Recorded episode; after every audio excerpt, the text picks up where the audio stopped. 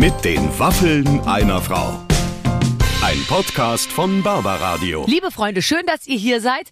Heute haben wir euch was Tolles mitgebracht, nämlich aus meiner bayerischen Heimat, den Michael Mittermeier. Ah, der geht immer, oder? So ein äh, super Typ einfach. Ja, lustig, der, der begleitet ja seit 30 Jahren eigentlich mit seinen Kommentaren und seinen Witzen ähm, die gesamte deutsche, nicht nur Medienlandschaft, sondern eigentlich alles, was passiert und Mhm. hat auch zu jedem Thema was zu sagen und steht meiner Meinung nach politisch auf der richtigen Seite und Mhm. ist so ein, äh, ach, ich weiß nicht, ich, ich, ich unterhalte mich einfach gerne mit ihm. Ja, das ist aber auch ein, also ich, ich finde auch ein guter Typ, der irgendwie alles richtig gemacht hat. Keine blöden Skandale, keine Nee. Ausrutscher. Und seit Nichts. ewigen Zeiten mit seiner tollen Frau zusammen und äh, ob das, obwohl er, wie er uns erzählt, ja schon mal mit Angelina Hallo, Jolie ja. zu Abend gegessen hat. Das muss man erstmal hinkriegen. Also, ja, das soll er das uns ist, mal erzählt, erzählen. Genau, erzählt er ja gleich. Das soll er uns mal in aller Ruhe erzählen. Das interessiert uns nämlich. Hier kommt Michael Mittermeier. So, heute muss ich mich gar nicht verstellen, weil wir können in unserer Landessprache sprechen. Äh, ein Freund aus Bayern ist heute bei uns, Michael Mittermeier. Hallo, Servus. Servus, Kirsti miteinander. Ist, äh, äh, das ist schön.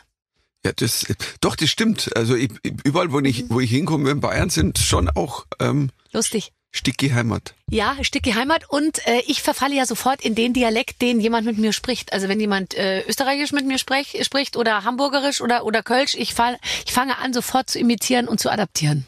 Ich nur bei manchen, also in, in Wien, wenn ich aus Wien wiederkomme, sagt meine Frau immer, du Michel, es ist schön, Ist gut jetzt. aber kannst du mal einfach wieder sprechen wie wir hier? Ja. Und da bin ich so noch freilich, wieso? Ja. Dere, was ist passiert, was ja. ist los? Ma. Ist Und ich, ich liebe halt Wienerisch und, und, ähm, und man hört mir an, wenn ich in der Schweiz war. warum? weil, weil ich das Schweizerdeutsch so mag. Ich kann es gut faken, oder? Ich, äh, ich konnte ich immer gut. Äh, Es ist, äh, ist super gewesen. Und, und dann komme ich heim und hab dann, die haben ja einen anderen Sprachduktus. Mhm. Dafür, ich kann zum Beispiel null Hamburgerisch oder solche Dinge. Also ich bin, Mhm. Du brauchst ich, die Extreme. Du brauchst die Extreme. Das hat was mit Musikalität zu tun. Oder ich komme aus Bayern und suche mir die wirklichen schwierigen Fälle. Also Ja. ich kann Sächsisch ist auch so, Ja. Also, was Sächsisch und Bayerisch ist, finde ich ja, die sind sich näher wie, wie Bayerisch und, und Deutsch.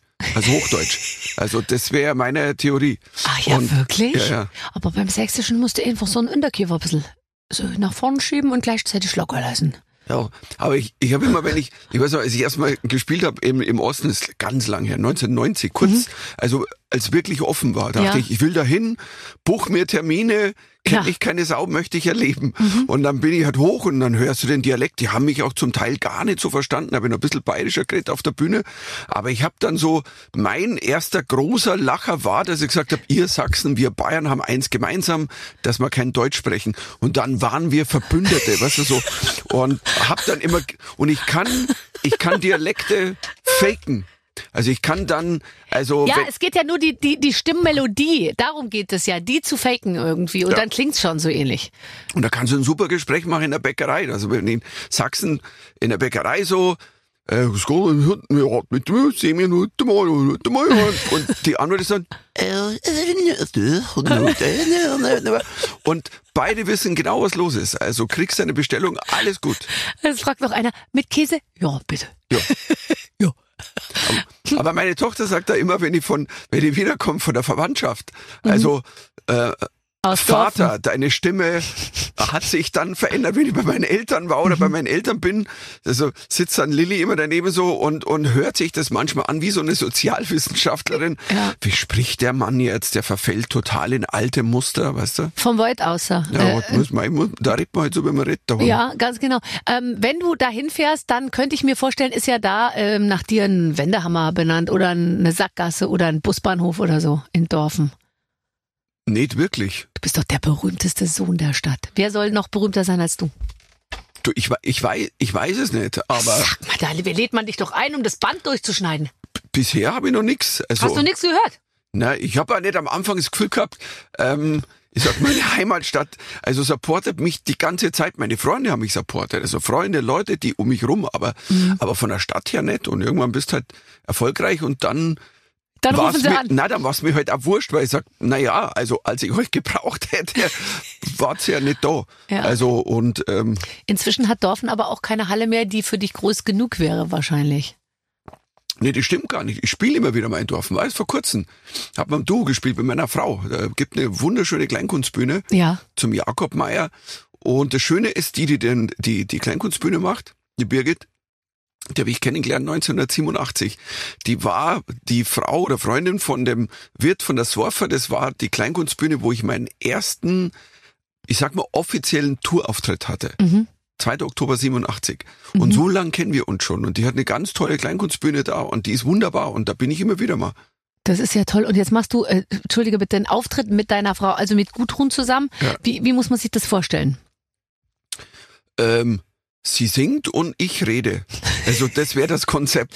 Ja. Und Alles andere wäre Wahnsinn. ja, wir haben es uns überlegt, aber es wäre Wahnsinn. Aber in deinen Augen war so, oh, es wäre schön mal zu sehen. Also, na, wie, du das, wir haben das schon mal gemacht vor, vor sechs Jahren. Es war so eine Schnapsidee an Weihnachten, kurz vor Weihnachten.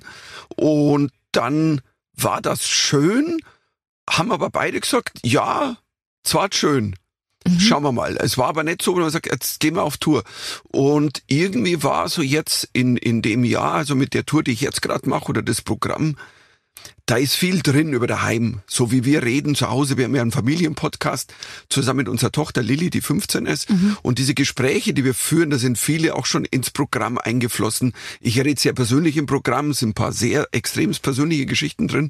Und ähm, da haben wir festgestellt, wir haben wieder so Anknüpfungspunkte. Und dann hat meine Frau eigentlich Zufall oder Kismet, die hat so eine EP aufgenommen von alten Ambros-Songs. Die hat, die hat äh, das Produzieren gelernt in so einer Produzentenschule, also online, also ob nicht online, so mit Zoom-Konferenzen, da hat sie ganz viel gemacht während Corona. Und die kann quasi jetzt alleine, kann die alles machen. Am Schluss halt noch Mischer und der mischt dann und die kann jeden Sound und alles. Und dann hat sie sich auf Anraten von ihrem Produzenten gesagt, du, dann probierst du mal irgendwelche Songs, die eigentlich ganz anders sind, in deiner Welt umzuformen. Und das hat die mit alten Ambros-Songs aus den 70ern gemacht. Und ich verehre ja Ambros. Ich habe den 80er Jahre auf dem Fußgängerzone gesungen. Das ist mein, groß, äh, mein großer Held gewesen. Und das eine Lied ist eins meiner Favorites und ich hatte immer geplant, ah, das würde ich gerne mal irgendwie im Programm vielleicht selber singen oder ich weiß nicht machen. Und dann kommt es irgendwann her, du, ich hab von dem Lied Minderheit habe ich, hab ich eine neue Version gemacht, willst du es mal anhören? Ich so, was? Äh, ich wollte eigentlich vielleicht selber da bis so. Und dann haben wir gemerkt, wir sind energetisch gerade so beieinander. Ja, Und das ist ja jetzt nicht in jeder Ehe zu jedem Zeitpunkt äh, äh, zu sagen, würde ich mal sagen. Und dann Das muss stimmt. man auch sagen, du, wenn wir jetzt energetisch besser sind, dann gehen wir jetzt gleich mal auf die Bühne. Ja, dann ja. gibt's davon vielleicht sogar einen Mitschnitt, den können wir uns dann in harten Zeiten anhören. Das hast du sehr schön gesagt. Das, Schön, das Schöne war tatsächlich, naja gut, ich muss dazu sagen, ich glaube, der beste Satz, der, der Corona gefallen ist, war meine Frau hat immer gesagt, Corona hat unsere Ehe gerettet. Also ja, wir haben, wir sind ja seit äh, jetzt fast 33 Jahren zusammen, aber immer noch sehr glücklich zusammen. Aber natürlich, du weißt ja, es Ja. ist eine Berg- und Talfahrt Ja. und man hat ja seine Täler, die man durchschreitet.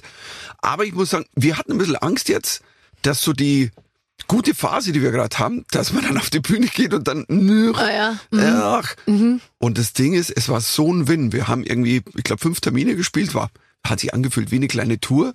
Und meine Frau hat dann ihre Band dabei gehabt und ähm, das war ganz toll. Ich finde es ja eh wahnsinnig schön, die Vorstellung, dass man nicht alleine auf einer Bühne steht. Für mich sind Doppelmoderationen immer schwierig, weil man kann halt nicht seinen Stiefel so durchziehen, einerseits, aber andererseits diese, diese, die, diese Ruhe zu haben, da steht einer, den schaust du an und sagst, und was meinst du so? Und dann soll der erst mal reden, dann fällt einem schon wieder was ein. Das ist schon was Tolles. Und dann äh, nicht alleine sein, finde ich überhaupt wa- was, äh, finde ich überhaupt einen wichtigen Punkt. Und manchmal nervt es mich, dass ich immer alleine raus muss. Mein Visagist, mein Manager, alle stehen irgendwie hinter der Bühne, machen sich dann, gehen dann in die Kantine.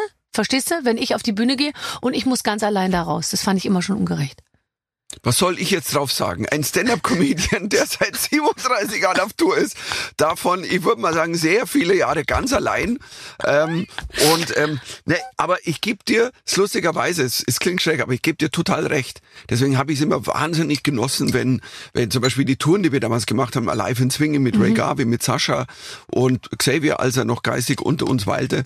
Und ähm, dann haben wir mal so eine Weihnachtsgeschichte gemacht mit Ray und Sascha. Das war so für mich so geil, weil ich so abgeben konnte, weißt du, so Ja. Bande spielen und und ähm, ich, ich vermisse es tatsächlich. Das ist ja dann durch Corona gecrashed. Also es war dann so hm, eine ganze Tour. Wir hatten so eine ja, vierwöchige Tour eigentlich. Die haben wir dann die ein hat Jahr nicht verschoben. stattgefunden. Ja, Oh ja, Gott. das war 2020 und dann haben wir es nochmal versucht auf 21. Das ging auch nicht.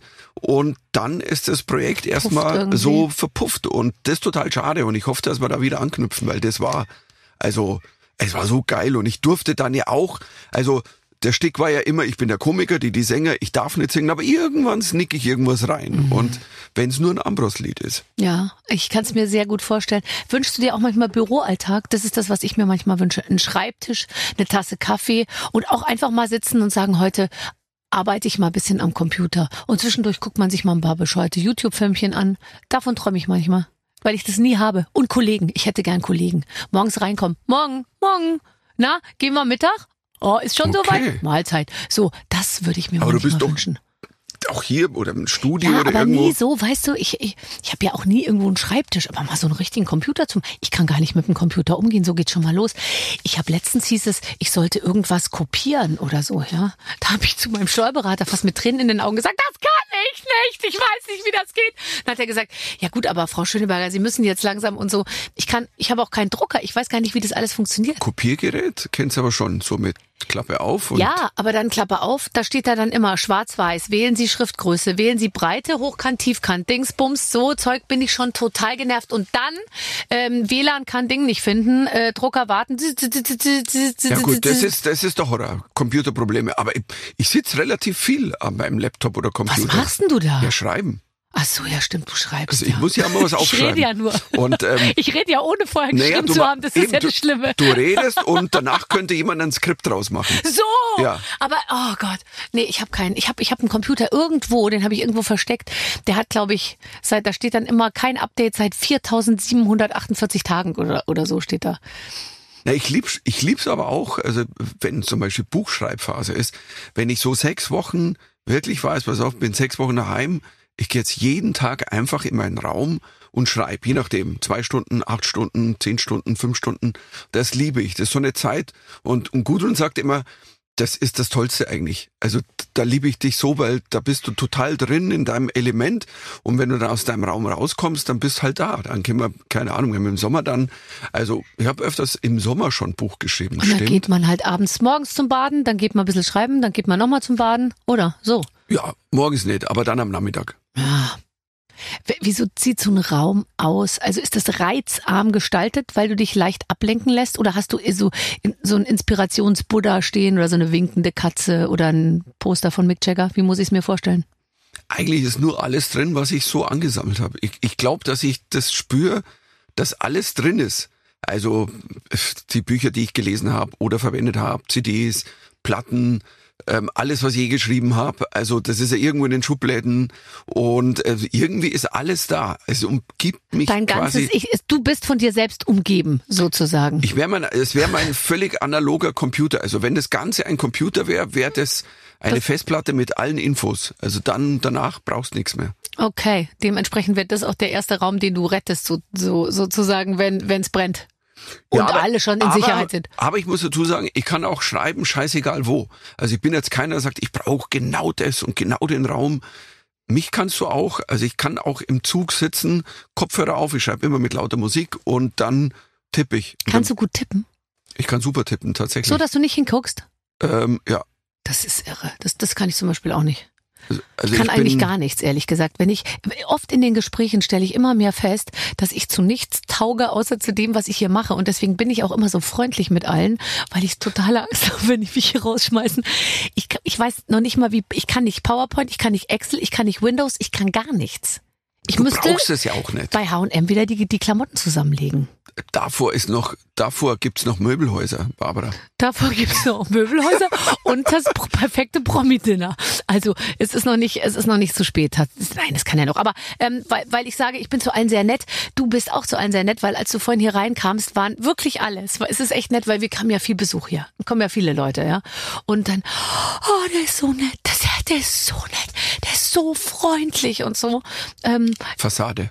ja, das, Das- habe ich denen auch gesagt. Ja, schieb ich Der vor mir Michi ist her. ein Arschloch. Ja. Das weiß jeder Der letzte der. Drecksau. Ja, ja. Die, der Drecker, der Drecksau. Nein, aber ähm, hattest du mal den Moment in deiner Karriere, wo du gemerkt hast, oh, jetzt muss ich aufpassen, weil sonst würde ich vielleicht ein Arschloch werden, wenn es wenn's, wenn's zu erfolgreich wird oder wenn alle zu nett zu einem sind?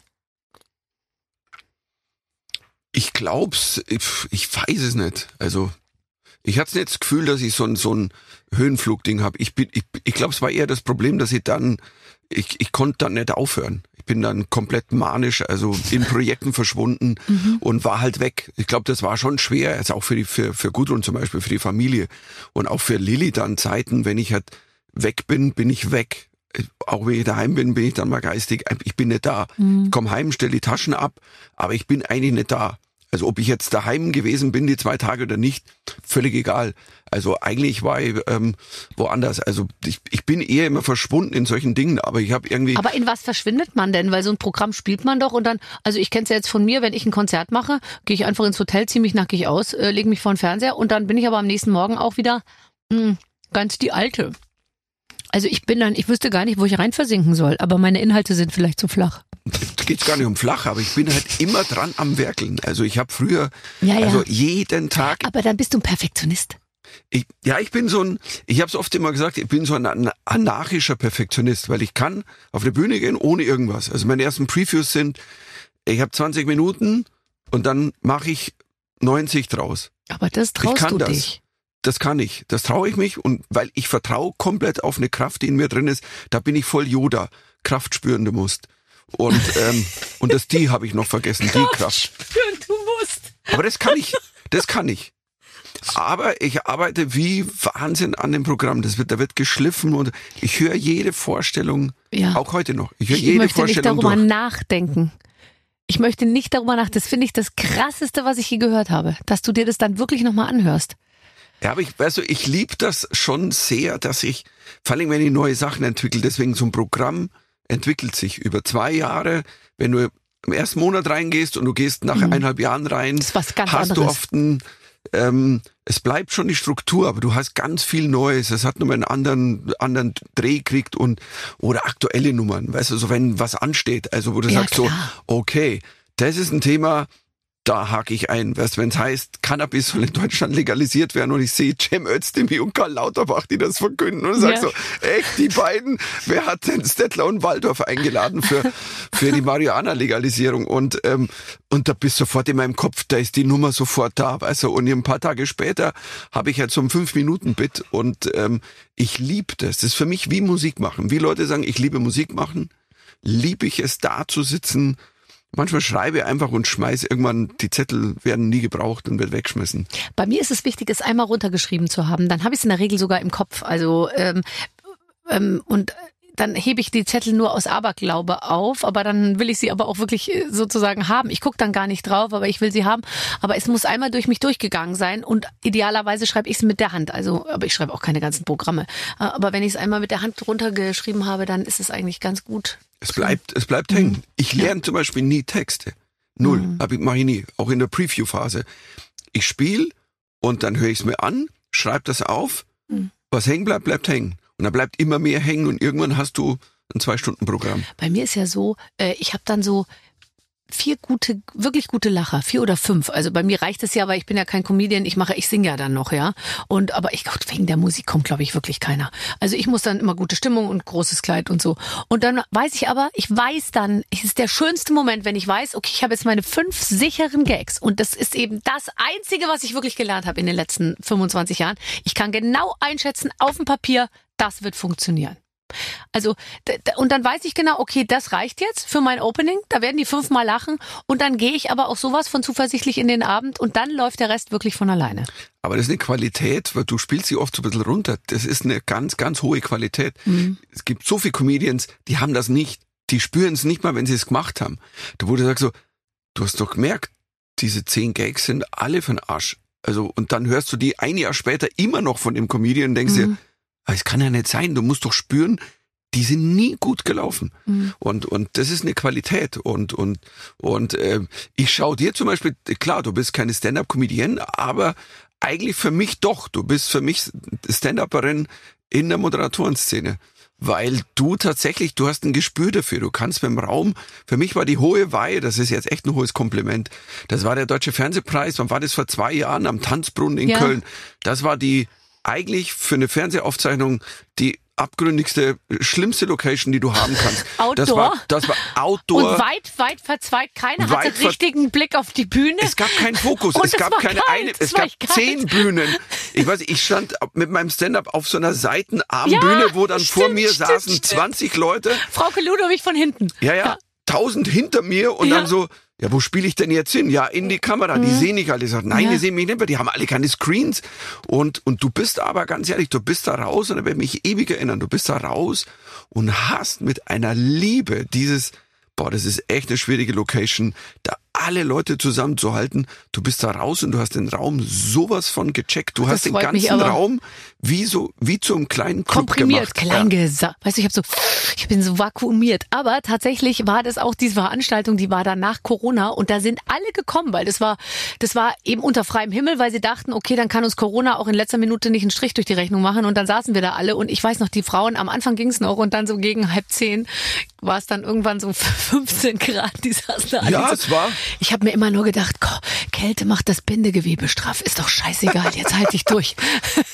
Ja, es war ein, ähm, aber wirklich denkwürdig, weil das sagt, es, Mhm. schwieriger geht nicht. Also wer das machen kann, kann egal wo, auf welcher Bühne, eh groß wie klein, kann bestehen. Ja, Definitiv. ich glaube, ähm, wir haben wahrscheinlich beide, also ich kann es für mich sagen, ich habe keine Angst. Ich hatte noch nie Angst und ich habe jetzt auch überhaupt keine Angst mehr, weil ich immer weiß, sobald ich reden kann, kriege ich es irgendwie hin.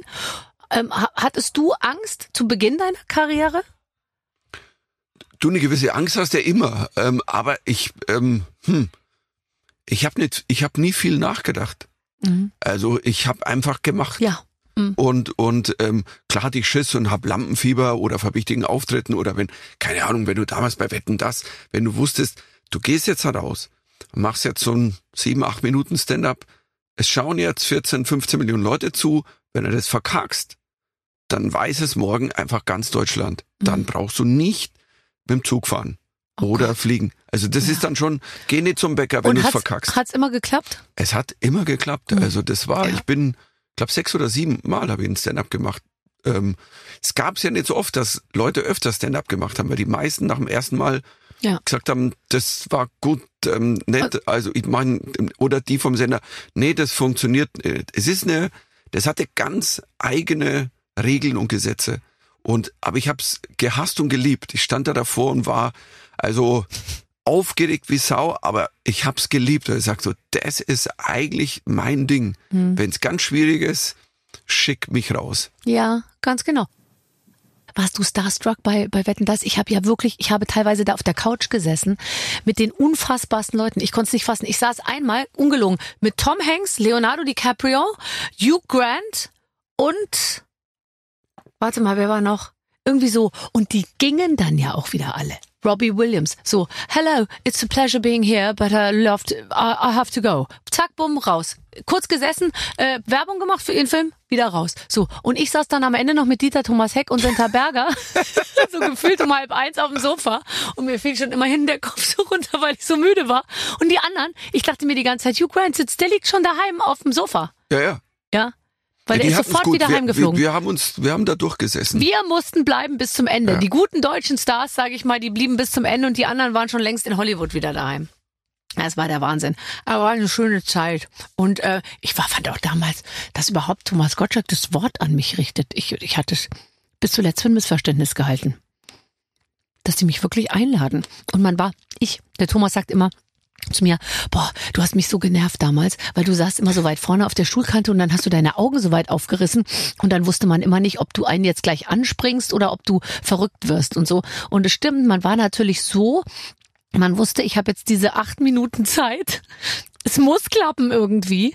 Das hat einem natürlich schon einen gewissen Druck gemacht. Ja, aber schön, wenn, wenn Thomas sich dadurch sogar ein bisschen aus dem Konzept hat bringen lassen. Ja, also zumindest das von weil, meinem Stierenblick. Weil er sonst ja eigentlich immer cool Ja. war. Das ist seine Qualität, Ja. dass er eigentlich immer ruhig war und, und äh, schwierige Situationen gemeistert hat. Aber ja, stimmt schon, wenn du die Augen aufreißt, das, da weiß Ja, man nicht so Ja klar, da kriegst du Angst. Da kriegst du Angst. Serial Singer oder Serial Comedian. Also Ähm, lass uns ein bisschen über dein Programm sprechen. Du bist gerade mit dem Programm Nummer 13 unterwegs. Also 13 heißt, ähm, Die 13 ist, äh, hat die 13 eine Bedeutung, also es nehme ich an, die Anzahl der Programme, die du schon so ungefähr gemacht hast, hat die 13 für dich persönlich noch eine andere Bedeutung?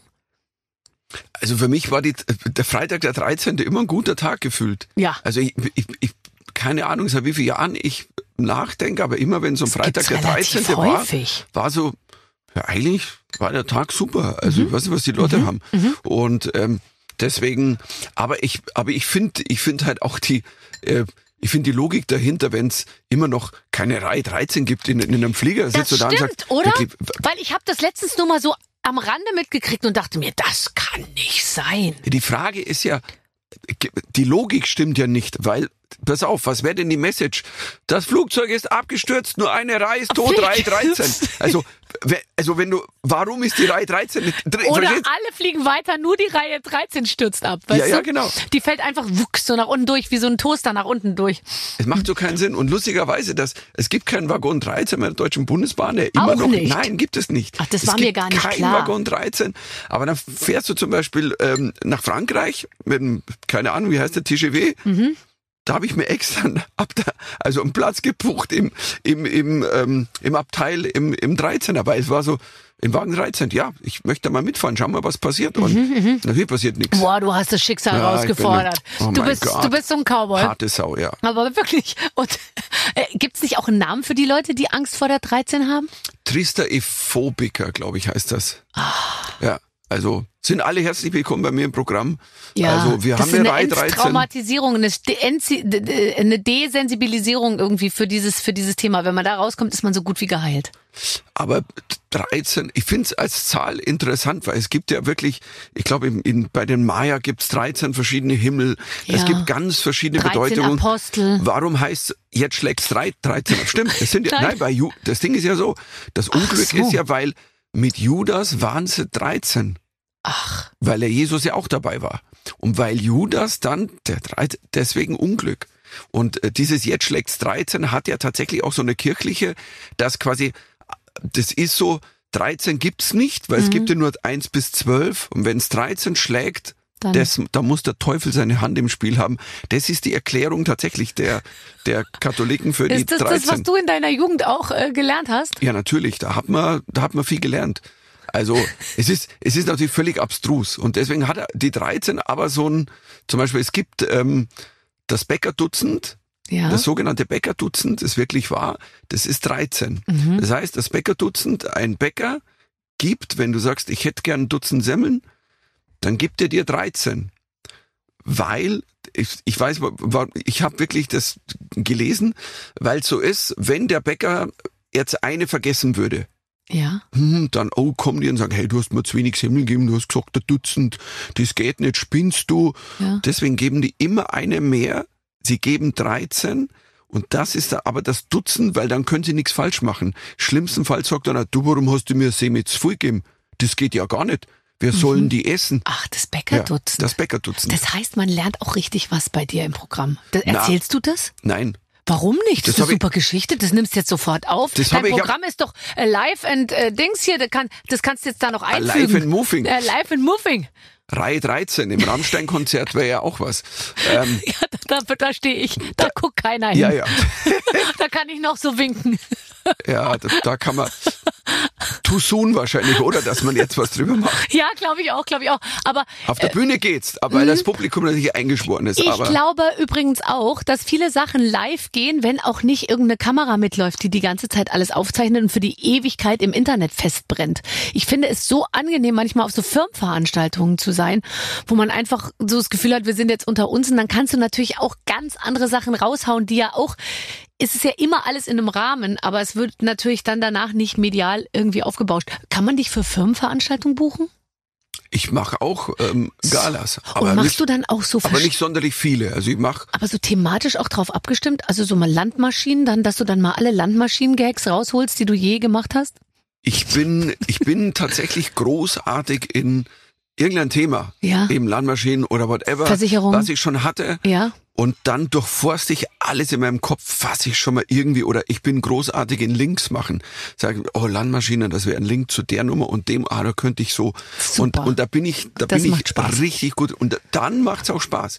Also ich würde jetzt, Also ich spiele, wie gesagt, sehr selten Galas und, und wenn ich es mache, dann mache ich es aber wie ein Auftritt. Dann sage ich, okay, dann checke ich mich ein, dann möchte ich auch mit jemandem vorher reden. Mhm. Um was geht's? Na klar. Wer seid ihr? Wer sitzt da? Und dann geht's ja auch drüber. Und das macht dann Spaß. Und ähm, weil das ist ja, was ich am Abend ja auch tue. Ich, ich rufe mich ein auf die Leute, die da sind. Und deswegen, was du richtig sagst, wenn du einen Abend machst und machst zwei Stunden, da geht auch mal eine Nummer zwischendrin, die, ja. wenn du sie jetzt rausschneiden würdest und als einzelne Nummer verwenden, sagen, ja, schon etwas, das geht weit, aber im Gefüge eingepuffert. Absolut. Das nennt man übrigens, ähm, äh, jetzt fällt mir das Wort nicht ein. Triesterephobie.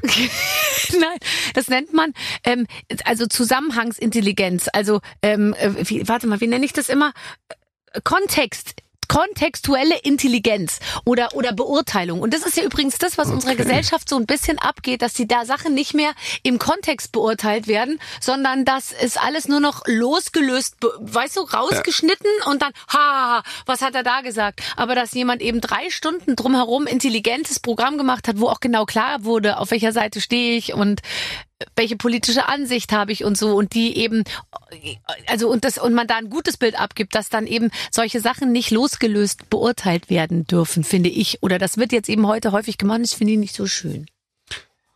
Das finde ich auch nicht schön, ist aber so und ähm, kriegst du als Comedian natürlich viel ab. Logisch. Da wird sofort immer ein Gag und dann, wieso beschimpfst du dauernd alle, bla bla bla. Mhm. Und ich sage, äh, äh, Entschuldigung, ich habe einen Gag gemacht über die oder den. Mhm. Äh, ich mache aber im Programm auch über die, den, den, den, den, den, den. Also wieso? Und auch über mich. Also nicht über mich, sondern über dich. Also ich finde auch immer, wenn man auch über sich selber lacht, dann kann man auch über die anderen ab und zu mal ein bisschen lachen. Über alle halt. Ich krieg's eher am meisten ab, vor allem in, in, in dem Programm jetzt. Also ich glaube, das ist, was es auch persönlich macht, ist, und finde ich auch schön, dass die, die Kritiken sind, waren alle sehr, sehr schön, weil sie auch sagen, ja, der, haut viel auf sich selber rum. Klingt jetzt blöd, ähm, aber ähm, da ist halt auch viel da. Weißt du, wenn du daheim bist und du hast eine Tochter, die ist 15, es einfach anders. Du bist als Vater nicht mehr ganz so cool. Also eine Tochter 15 ist natürlich ja. logisch. Und da sind, ey, wir haben, es sind so großartige Gespräche zum Teil entstanden.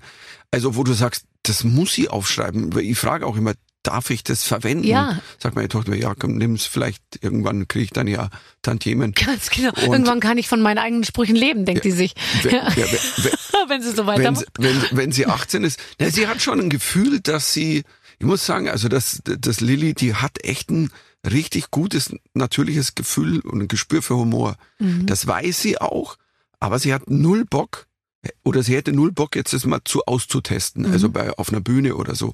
Aber sie weiß, also wenn wir eine richtig gute Podcast-Folge aufgenommen haben, dann merke ich auch so, wenn die einsteigt, wenn die redet, aber auch schwierige Themen. Also wir haben ja wirklich alles drin.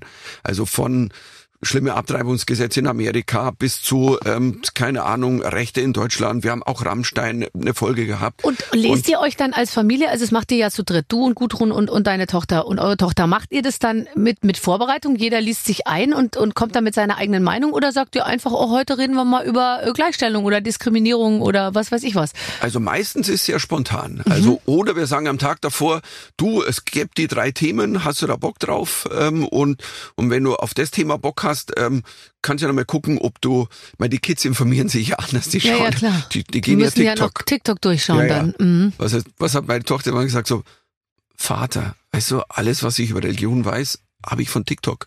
Und ich bin mir nicht so ganz sicher, ob ich jetzt beruhigt sein soll oder nicht. Oder es, vielleicht reicht's auch. Also, ja, also meine Kinder sagen immer, die Titanic ist gar nicht gesunken. Äh, das sagt auch der XY24 irgendwas und der hat fünf Millionen Follower. Also sprich, wenn jemand fünf Millionen Follower hat, dann spricht er die Wahrheit. Ja, das ist, das ist leider mittlerweile, es gibt halt ein paar so, ich meine, Joe Rogan zum Beispiel, also pff, da sind schon Theorien, also im Podcast irgendwie rausgehauen worden, der erreicht ja keiner, ich glaube, der erreicht 100 Millionen Leute. Mm, mm. Und das ist zum Teil schon heftig. Ja. Also so völlig unwidersprochen irgendwie hanebüchensten Scheiß und hast ja dann auch mal die Flat Earther oder keine Ahnung und wer alles noch lebt, John F. Kennedy und bist du deppert. Ähm, Ja, letztens habe ich irgendwie so einen lustigen Spruch gesehen, da hat irgendwie so eine Flat Earther äh, now äh, äh, genau are a global äh, Flat Earther are a global organization haben die selber über sich auf der auf der Homepage ja, geschrieben. Das habe ich ja. gesehen auch, ja. Es ist lustig, mir, mir, hat, mir hat mal ein Mensch, ich nenne jetzt seinen Namen nicht, tatsächlich ein Video geschickt. Hier ist das Beweisvideo. Das ist ein Beweisvideo dafür, dass die Erde flach ist. Und ich so, okay, glaubst du, das ist eine gute Idee? Ich guck das, ja, schau dir das an. Danach bist du, Ja. ist dein Weltbild. Dann habe ich es angeguckt und ich habe es nochmal angeguckt und nochmal angeguckt. Ich nichts, ges- nichts. Und ich habe dann, da habe ich gesagt, du, Alter, pass auf, da sieht man nichts. Doch, doch, man sieht genau das hier und da keine Krümmungen. Nein, so. man sieht da nichts. Okay. Also es ist totaler Bullshit, Hanebüchner Quatsch. Leider kriege ich jetzt habe ich jetzt sofort einen Namen im Kopf von jemandem, der dir dieses Video zugeschickt hat. Wir sagen es nicht, aber nicht. wir wir wir ahnen, wer wer es. Aber glaubt er auch, dass die Erde flach ist? Ja, ja, klar. Oh Gott. Da gibt's so ganz viel. Also das deswegen. Ich weiß, da gibt's ganz, ganz viel. Und die Kinder, die unterirdisch irgendwie, oh Gott, da gibt's wirklich viel. So, aber das soll uns jetzt gar nicht beschäftigen. Hast du eigentlich schon eine Waffel gegessen? Das Problem ist, wir reden so viel. Wann soll ich denn gell? eine Waffel essen? Ja, bitte. So, guck mal, es ist wieder so viel mit Liebe gebacken worden. Ich, man Oh kann's- Gott. man will's gar nicht essen aus Respekt vorm Aber jetzt hier- Bäcker. Und gleichzeitig muss man es essen, wegen des Respekts vorm Bäcker. Mm. Ich mache mit Vanillesoße. Ich mach mal ein bisschen Apfelmus. Sehr gut. Also, du merkst schon, kulinarisch wirst du uns bei, bei uns sehr gut verpflegt, oder? Hier würde ich fett werden, echt. Schau mir an. Also, Ah. Oder heute würde man sagen, breiter. Ja. Nein, du, ach, man würde gar nicht darüber sprechen heute. Es wird viel geschämt. Also, also alles. Also, aber du, Ich würde, wenn du hier reinkämst und du würdest nicht mehr durch die Tür passen, würde ich nichts sagen und so tun, als wäre alles so wie immer. Das wäre das wär eine schöne Szene in so einem, so einem Comedy-Film. Das wäre so ein Monty Python-Film. Der versucht so ein 250 Kilo Mann durch eine Tür und alle tun so, als ob das völlig klar ist und so. Und du würdest dann Ja. sagen, ich liebe mein Leben. Ja. Mhm. So, jetzt pass auf. Es geht weiter mit einem Spiel. Oh, ja, wenn man einmal Jetzt, anfängt. jetzt kommt das Spiel. Jetzt kommt Spiel. Ich weiß nur mal an der. Waffel. Ja. Lieber Michael, liebe Barbara, die meisten von uns aus der Redaktion sind noch im Urlaub und die, die da sind, liegen gedanklich noch am Strand. Deshalb haben wir einen Klassiker ausgepackt. Entweder oder. Es ist ganz einfach. Wir geben euch zwei Optionen und ihr müsst euch für eine entscheiden. Das muss natürlich am Ende begründet werden. Okay, sehr gerne. Hm, Das ist ja sehr ergiebig. Über so schlichte Entweder-Oder-Fragen kriegen wir jetzt noch mal richtig viel über dich raus. Okay, jetzt bin ich gespannt. Jetzt aber Muss es aber investigativ. wegschieben hier. Sonst kann ich mich. Bei mir ist das wirklich, ich bin wie ein Labrador. Ich habe überhaupt keine Fressbremse. Mir kannst du im Prinzip alle zwei Stunden eine volle Mahlzeit hinstellen. Ich esse es. Okay. Ich wusste gar nicht, dass Labradore so. Ja, die haben auch immer Hunger. Das hat, der- das hat der. Labrador mit dem Bachelor gemeinsam, glaube ich. Hat der auch immer Hunger? Ja, aber halt auf. Hunger auf Frauen. Ja, Hunger auf Frauen, ja, ja. Mein Gott. Was bringt einen wohl zu der Entscheidung, sich für das Format Bachelor selbst zur Verfügung zu stellen und zu glauben, dass man da in irgendeiner Form als Gewinner rausgehen kann? Ich, ich hab's mal, ich hab das auch mal durchgespielt, gedanklich, mir gedacht, so, wahrscheinlich ist es wie so, es ist ja mittlerweile ein Berufsbild. Bach- Bachelor kannst du ja, du rufst dann deinen Eltern an und sagst, ich habe jetzt eine neue Stelle, ich bin Bachelor. Ach, was machst denn da so? Ja, ich wohne da in so einer Villa. Ja, alleine, nein, ich habe ganz viele Kolleginnen, nur Frauen. Ja, wie ist es jetzt wegen Gender? Nein, das ist so. Und was machst du da so? Ja, ich verkauf Rosen. Also, und du, das ist ein Job. Ist eine Job Description. Ich Und finde so krass und sich dann bei der intimsten Sache der Welt die ganze Zeit filmen und zuschauen und zuhören zu lassen und zu glauben, dass sowas irgendwie also ich frage mich nur, mit welcher Hoffnung das verbunden ist. Weil wenn es jetzt noch so wäre, dass man sagt, du, 10 Millionen, danach bist du ein gemachter Mann, so, ja. Aber dann bist du irgendwie so halbseiden berühmt, musst dich auch zehn Jahre später, wenn du schon wieder irgendwie die Schreinerlehre angefangen hast, ja, musst du dich irgendwie die ganze Zeit noch Ex-Bachelor nennen lassen. Das ist ja auch erniedrigend. Naja, aber die, mittlerweile ist das ja ein eigener Markt. Also deswegen ich, also die, die wollen ja nicht Bachelor als Titel, Endtitel, sondern das ist ja im Grunde genommen, die leben dann ja im Fernsehen. Das ist Ja. ja so diese Trash-Reality-Blau. Und da Die gibt's ja mittlerweile bei RTL 2. 20, 25 Sendungen. Ja, stimmt. Ähm, viele auf dem RTL 2 Atoll und ähm, Du hast recht. Und da kann man sich dann ein paar Jahre eigentlich ganz gut so durcharbeiten. Äh, äh, arbeiten. du, denen geht's besser, wie, Wie wenn du irgendwo eigentlich wirklich acht Stunden schaffen musst Ja. und richtig körperlich arbeiten. Also ähm, ob man's will jetzt oder nicht, ich glaube, muss ja jeder selber entscheiden. Also ich bin da so, das ist ein eigener Markt.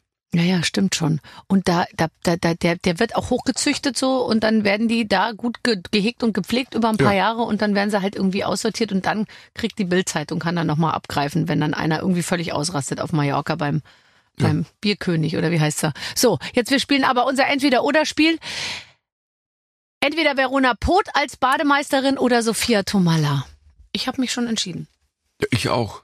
Sag du? Also es war schon entschieden, als du Verona Poth gesagt hast. B, B. Ja, natürlich B. Sophia Tomalla, oder? Ich meine, die ist, da würde jetzt jeder Mann sagen, nee, die ist mir eigentlich, das ist mir too much, aber am Ende, wenn es hart auf hart kommt, glaube ich, macht man's schon.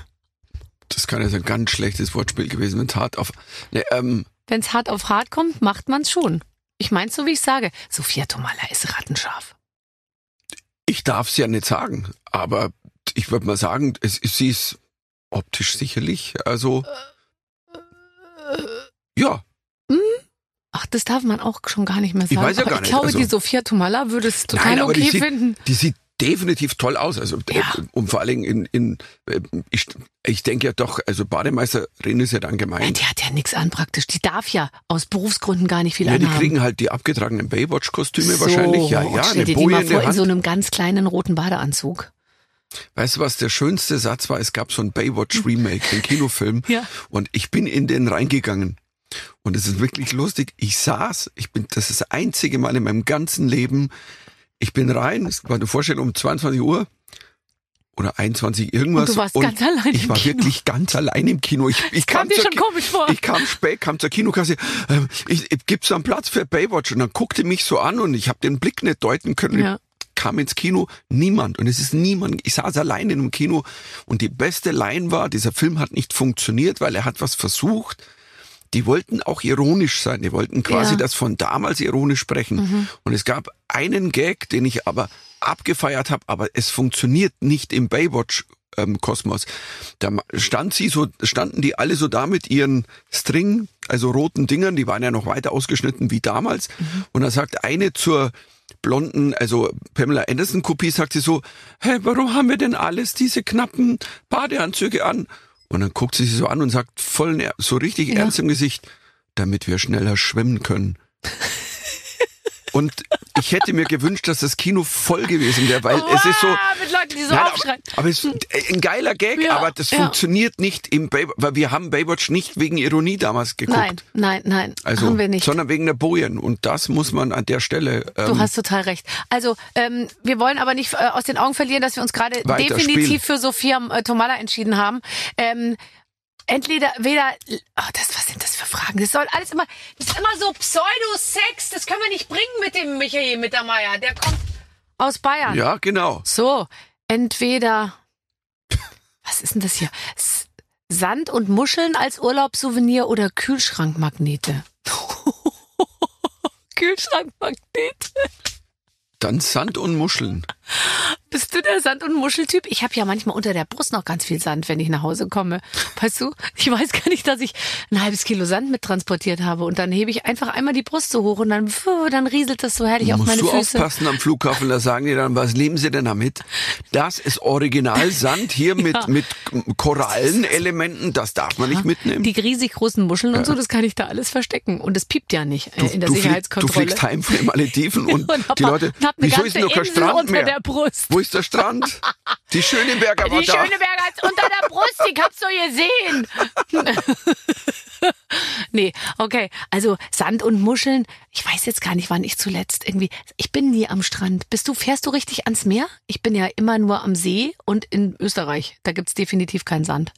Also wir sind schon schon mal mehr. Wir sind ja viel am, am Starnberger See, Mhm. so ähm, am Wochenende. Aber ähm, wenn wir Urlaub machen, schon mehr gerne. Mhm. Und dann wird die Muschel, ja, ich finde so eine Muschel, die so im Wasser liegt, das sieht ja auch toll aus oder so Steine im Wasser. Dann holt man das raus, dann trocknet es, dann verliert das ja so ein bisschen die Magie, finde ich. Das ist so ein immer so diese Steine, Stein. die im Wasser und dann nass Geil sehen das die aus, aus. geil. Oh mein Gott, das ist ja Musst du mitnehmen. Oh, da ist ja rot mit drin ja, und, und so. am nächsten Tag so Hä? Stein. Glasscherbe auch manchmal. Glasscherbe. Siehst du noch was drin? Ja, ist ein Stein. Was habe ich schon gedacht? Ich kann meinen Job aufgeben, weil ich einen Rubin und einen Saphir gefunden habe oder so. Und dann war das einfach, war das so abgeschliffene, ähm, abgeschliffenes Glas. Ja, ja. Irgendwie von der, von der kroatischen Küste abgeschliffen. Hier, nimm diesen Rubin als ein Geschenk meiner Zuneigung. Entweder Sex am Strand oder Sex im Schlauchboot. Entschuldigung. Entschuldigung, soll ich mich nochmal beschweren? Unmöglich. Also ich, ich finde schon, das ist ein bisschen biased jetzt. Also so, Biased. das geht in eine Richtung. Sex am Strand oder Sex im Schlauchboot? Im Boot. Ich nehme das Boot. Dann nehme ich den Strand. Ach so, du, okay, verstehe. Aus Sicherheitsgründen vielleicht. Ja, klar. Also gut, äh, haben wir das jetzt auch geklärt? Ja. Aber im Boot, ich kann ja wegfahren und dann liegst du da am Strand rum und selbst wenn du nachts bist, morgens kommen die Typen, die mit, den, die mit diesen Greifern den Müll aufpicken und dann liegst du da irgendwo rum. Schöne Vorstellung. Da ist da so ein Gabelstapler kommen so, oder ein Nee, ein Riesenbagger mit so, nein, mit so einem so zehn Greifer. Leute, so. die in so einer Reihe laufen und mit so Greifern alles hochheben und dann versuchen die dich auch mit so einem Greifer Die sehen hochzuheben. aus wie die, wie die Raptoren bei Jurassic Park. Ganz so. genau. Ja, genau. Und ich bin dabei mit meinem Schlauchboot irgendwo draußen und mich hat noch keiner gefunden oder gesehen. Ja, weil du mittlerweile auf dem Meeresgrund liegst. Meinst du? Nein, mein Schlauchboot ist ein Seitenschuss und das hat Near, einen festen Boden. however you are. Or you were. However you are, I believe that my heart will go on. Ähm, hast, hattest du Vorbilder? Natürlich. Immer. Also, ich, ich, ich mochte, ich, ich, ich hm, als Comedy natürlich, Jerry Lewis war so ganz früh. Also Jerry Lewis und, und Otto. Also ich habe auch nie gewertet, der ist besser oder der schlechter, sondern für mich waren einfach, ich habe wenn ich Leute gern geguckt habe, dann habe ich einfach ähm, und ich habe später dann, ich habe dann versucht, ich habe immer gesehen, okay, die sind ganz einzigartig. Ich versuche auch was zu haben, was nur ich bin. Ähm, klar, am Anfang hat man die imitiert und nachgemacht, aber ich habe früh gemerkt, ich glaube, das war eine meiner Qualitäten am Anfang, dass ich nicht sagt, ich bin genau wie der und eine der Haupt ähm, so oft geschrieben wurde, ich, der Michael Mittermeier, der ist eine Mischung aus äh, Jerry Lewis und Gerhard Polt. Das war die Hilflosigkeit einen jungen Menschen, der halt sehr körperlich, ich sag mal, beweglich und mit dem Gesicht sehr Gummigesicht war, aber beide sprach, dass man da was Eigenes fand, sondern Mhm. es war dann halt der Jerry Lewis und der Gerhard Polt, Ja. die beide ja miteinander so viel zu tun haben wie Ja, das stimmt. Also, Weiter kann man nicht auseinander ja. sein, aber du hast es geschafft, die äh, in irgendeiner Form nicht die zusammenzubringen, aber doch zumindestens also den, den Witz der beiden irgendwie zusammenzubringen. Ich, äh, ich finde auch, also ich hatte nicht so Vorbilder, dass ich mir jetzt überlegt habe, ich will so und so sein. Dafür wusste ich auch viel zu wenig. Wen findest du den heute gut? Äh, Gibt's heute einen Comedian, wo du sagst, den gucke ich mir immer an? Ich liebe ja so ein total, ich weiß jetzt nicht, wie der heißt, K. So ein Engländer? Jimmy Carr? Jimmy Carr. Ah, Gott, Jimmy der ist ist super. so wahnsinnig unkorrekt. Das ist so lustig. Der ist super. Gott, ist das toll. Das Lustige ist, das ist ein ganz, ganz lieber Mensch. Das glaube ich Der sofort. Du ist kennst so, die ja alle, oder? Der ist so nett. Tatsächlich weiß ich viele von denen. Ich bin ja dann im Ausland getourt auf den Ja. Festivals. Jimmy Carr ist einer der höflichsten, liebenswertesten Menschen, die ich so in dem Business irgendwann kennengelernt habe. Und das, das siehst du wieder auf der Bühne. Das ist halt das ist wirklich Kunst, was der macht. Das ist großartig. Und ähm, aber im Moment geil. Ähm, der spielt jetzt dann auch in Berlin. Ähm, Mark Normand. Der ist ist einer der eher der Jüngeren für mich, weil ich bin ja schon Mhm, zeitlang dabei, der ist Mitte 30, denke ich. Mark Normand ist, ist großartig. Auch Bill Burr spielt demnächst wieder in Berlin. Okay. Ähm, den, den, den liebe ich sehr. Also ich sehe schon, da bist du äh, extrem im Thema. Die Namen sagen mir jetzt äh, als so Außenstehender tatsächlich nichts, aber da muss man wirklich, sich wirklich mal reinarbeiten. Fuchs dich rein ist wert. Also Auch ja nur, äh, wir wissen ja, wie es funktioniert, bei Instagram zweimal mir einen Film von dem ganz anzugucken und dann wird mir nur noch das zugespielt. Also ich kann mich auch zum Experten mausern in den nächsten zwei Wochen. Aber zum Beispiel Mark Norman kannst du folgen auf Insta, weil der postet so geile Clips. Das ist, der postet nicht so viel, also irgendwie jeden Scheiß und hier und nackt in der Badewanne, sondern viele, viele Clips, so was man als Stand-Upper, wie ich zum Beispiel auch mache auf Insta, was schön ist, dass man da, ich nehme die Vorstellungen auf mittlerweile, also wir filmen mit, jede Vorstellung, steht eine Kamera und es passiert immer irgendwas. Eine neue Impro, ähm, eine aktuelle Nummer.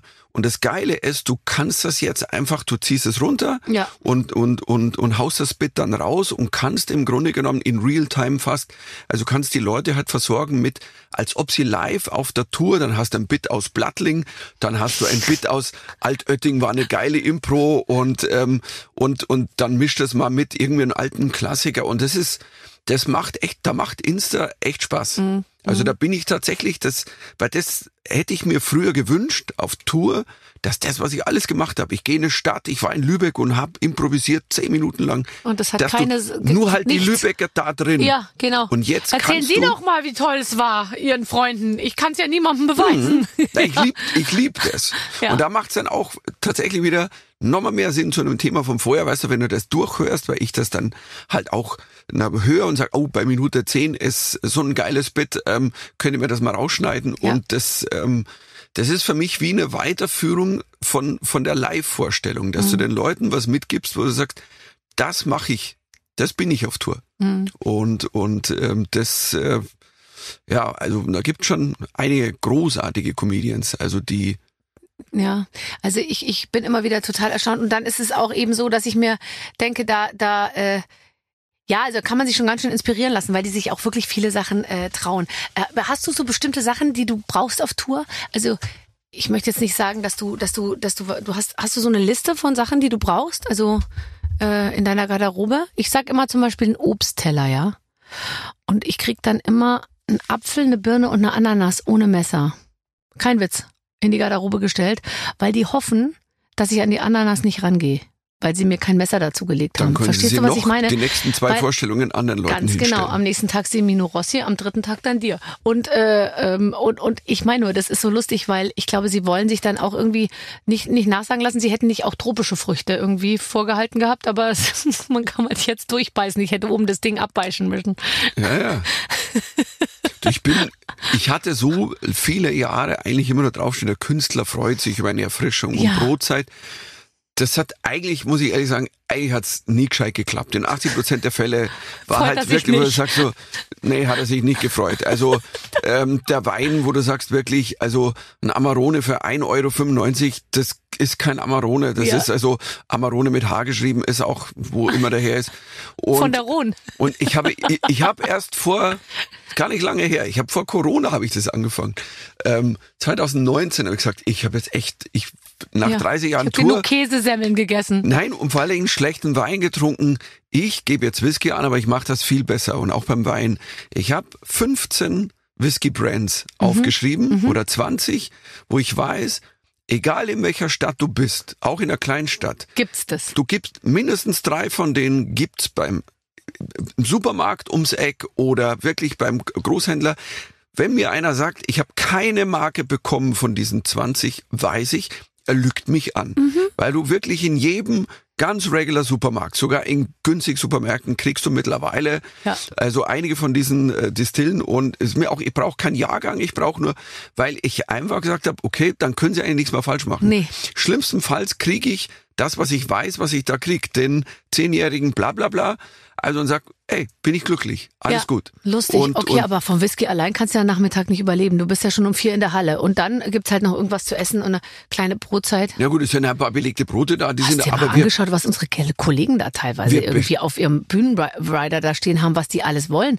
Du, da, da, da manchmal voller, wirklich blass vor Neid, gehe ich in die gegenüberliegenden Garderoben und gucke, wenn dann neben mir, also ich moderiere meistens und dann treten noch drei Leute irgendwie auf, da denke ich mir, ach so funktioniert das hier. ja, aber du musst ihnen dann nur mal sagen, du, das wird übrigens ja, also das wisst ihr wahrscheinlich nicht, aber von der Gage abgezogen, der Boss, wie, wie von der Gage, Der ich dachte, das Thomas ist alles geschenkt. Anders, der Thomas Anders hat mir mal erzählt, dass, äh, dass er von der Plattenfirma immer gefragt wurde, wollt ihr so ungefähr mit dem Auto fahren oder mit dem Zug oder wollt ihr mit dem Privatjet fliegen und so. Und der Thomas hat dann gesagt, Thomas Anders, sie haben immer gesagt Privatjet, Privatjet und so, bis ihnen irgendwann mal klar wurde, das geht alles von ihren Ja, ja. Tantiemen und von ihrem ganzen Verdienst natürlich klar. ab, weil es immer verrechnet wird, was die Plattenfirma ausgibt und was du dann irgendwie einspielst. Aber ich glaube nicht, dass Thomas Anders deswegen irgendwann zum Bahnfahren zurückgekehrt ist. Ich glaube, es war ihm dann wurscht. Ich bin nie Privatjet geflogen. Ich, ich Also- erst einmal. Wie fliegt eigentlich Mariah Carey mit Privatjet? Weil die, ich war einmal wirklich daneben gestanden, wo, es war beim Echo irgendwann, das ist lange her, 20 Jahre, 25 Jahre her. Und, und, ähm, und sie wurde, sollte zur Bühne geführt werden und dann war da eine, waren da fünf Stufen oder so. Mhm. Ja. Und dann meinte die so, äh, Frau Mariah Carey, äh, die geht keine Treppe. Und der, Mhm. I don't do stairs, ganz berühmter und dann, Ausdruck von ihr. Die, nein, nein, nee, aber hier oben gleich ums Eck ist, ist Ja. die Bühne, da geht sie auf die Bühne. Ja. No, you don't understand. She doesn't do stairs. Ja. Okay. Und, und dann musste wirklich, dann sind, die sagen, ja, aber das geht nicht, wir können, da müssen wir durch hinten rüber und dann mussten die, das hat Minuten gedauert, wo gehen ebenerdig zu einem Aufzug, der wohin fuhr, der woanders hinfuhr, dass die auf das Level kamen, wo sie ohne Stufen dahin kamen. Ich muss ja sagen, fast Respekt, aber die Frage ist, wie kommt die denn in den Privatjet? Ja, ich glaube, die don't do, also she don't do stairs in the moment she wears the eingenähte dress, weil ich glaube, dass die immer Kleider hat, die ja so zugenäht sind unten und eingenäht, dass die sich wirklich nicht bewegen kann. Also selbst ich habe ja manchmal Kleider an, wo ich seitlich die Treppen hochgehen muss. Äh, Ich glaube, im Privaten keine Treppen zu gehen, das halte ich für aber das nicht durchhaltbar. Immer, aber es sind doch immer zwei große Männer rechts und Ja, links, die könnten sie ehrlich. so richtig schön Aber hoch. Die Vorstellung, dass man einfach nur so, weißt du, man macht nur so, Oh. Weißt du, nur so, mm, und dann wuff, und dann hebt man die Ellenbogen so an und dann kommt schon jemand und, und, und Ja. greift einem so unter und hebt einen einfach so hoch, ohne ein Geräusch zu machen. Das wäre für mich wichtig. Weil Ja. ich habe schon häufiger, dass Männer mich hochheben, aber die machen immer ein Geräusch und manchmal entweicht sogar etwas Achso, ich dachte du, dass du nee, kein Geräusch ich mache machst. Ach keine so. Geräusche, aber die Männer machen äh, und dann Stimmt, ist, kommt nicht so gut, wenn dich jemand hochhebt.